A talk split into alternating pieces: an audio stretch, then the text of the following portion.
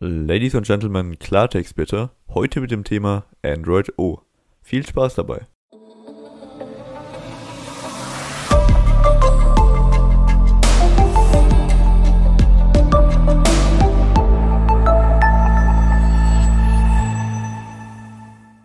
Ja, was genau ist jetzt eigentlich Android O? Am 21. März hat Google die erste Developer Preview für die nächste Android-Version zum Download freigegeben. Jedoch hat Google noch keine großartige Präsentation dazu gemacht und deswegen stelle ich euch heute einfach mal vor, was denn so die großen Neuerungen und Änderungen bei Android O sind. Und übrigens, das O steht wahrscheinlich für Oreo. Beginnen wir mal beim Lockscreen. Dort könnt ihr nämlich ab sofort die App-Shortcuts in den unteren beiden Bildschirmecken frei auswählen. Das heißt, ihr könnt zum Beispiel in die untere linke Ecke Twitter packen, in die untere rechte Facebook und dann habt ihr die beiden Apps immer direkt auf dem Lockscreen griffbereit. Ihr könnt da natürlich auch jede andere App reinpacken. Auch in der Statusleiste hat sich was getan. Allerdings sind die Änderungen hier eher von Nachteil. Und zwar ist die prozentuale Akkuanzeige weggefallen. Das heißt, ihr habt jetzt nur noch das kleine Batterie-Icon, wo ihr irgendwie versuchen könnt, euren Akkustand abzulesen. Wenn ihr jedoch das Notification Center öffnet, dann habt ihr wieder wie gewohnt eure Prozentanzeige für den Akku. Und ich hoffe einfach mal, dass Google in den nächsten Beta-Versionen die allgemeine Prozentanzeige wieder hinzufügen wird. Also die Prozentanzeige auch, wenn ihr die, das Notification Center nicht geöffnet habt, weil es meiner Meinung nach einfach ein riesen Nachteil ist, wenn die Prozentanzeige wegfällt. Wo wir gerade schon beim Notification Center waren, dort gibt es nämlich auch noch ein paar Neuerungen.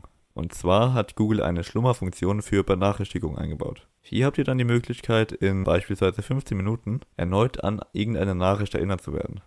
Außerdem gibt es jetzt auch noch die sogenannten Benachrichtigungskanäle. Benachrichtigungskanäle sind eine Unterteilung von den verschiedenen Benachrichtigungen, welche euch eine App schicken kann. Nehmen wir mal als Beispiel Instagram. Instagram sendet euch Benachrichtigungen zu neuen Followern, neuen Kommentaren und neuen Likes. Hier wären jetzt die Kategorien neuer Follower, neuer Kommentar und neuer Like jeweils ein eigener Kanal. Und diese verschiedenen Kanäle könnt ihr jetzt separat verwalten. Ihr könnt also zum Beispiel den Kanal neue Likes stumm schalten und bekommt dann nur noch Benachrichtigungen zu neuen Followern und neuen Kommentaren. Es gibt jetzt außerdem auch Benachrichtigungsbadges. Ähnlich wie bei iOS haben Entwickler nun die Möglichkeit, kleine Zahlen über den App-Icons einzublenden. Beispielsweise kann über dem WhatsApp-Icon dann angezeigt werden, wie viele ungelesene Nachrichten ihr noch habt. Die App für die Einstellungen wurde auch komplett überarbeitet. Die neue App soll nun übersichtlicher sein, weswegen es auch kein Seitenfenster zur Navigation mehr gibt. In den bisherigen Android-Versionen konnte man das Navigationsfenster einblenden, indem man vom linken Bildschirmrand in die Mitte des Bildschirms strich.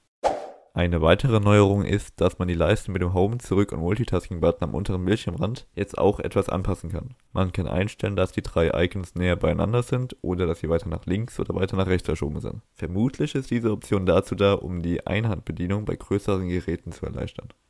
In Android O soll auch ein Bild-in-Bild-Modus implementiert werden. Der soll dann ungefähr so wie bei Android TV funktionieren. Das heißt, man soll dann die Möglichkeit haben, zum Beispiel seine YouTube-Videos zu schauen, während man gerade durch seine Twitter-Timeline scrollt. Allerdings ist diese Funktion in der aktuellen Beta noch nicht verfügbar. So, das waren eigentlich schon die wichtigsten Informationen und Neuerungen zu Android O. Es gibt natürlich noch ein paar andere kleine Änderungen, welche ich jetzt nicht erwähnt habe, die aber meiner Meinung nach auch nicht ganz so wichtig sind. Eine wäre zum Beispiel, dass Google die Installation von Apps, die nicht direkt aus dem Play Store kommen, etwas angepasst hat. Und falls ihr euch jetzt fragt, ob ihr euch mal die Beta-Version installieren sollt, dann lasst es lieber erstmal. Die aktuelle Beta-Version ist nämlich noch nicht wirklich alltagstauglich und läuft auch noch sehr instabil. Das war's dann aber auch schon wieder mit dieser Folge. Ich hoffe natürlich, dass sie euch gefallen hat. Wenn ja, dann bewertet unseren Podcast doch gerne auf iTunes und dann hören wir uns hoffentlich nächste Woche wieder, wenn es heißt Klartext bitte.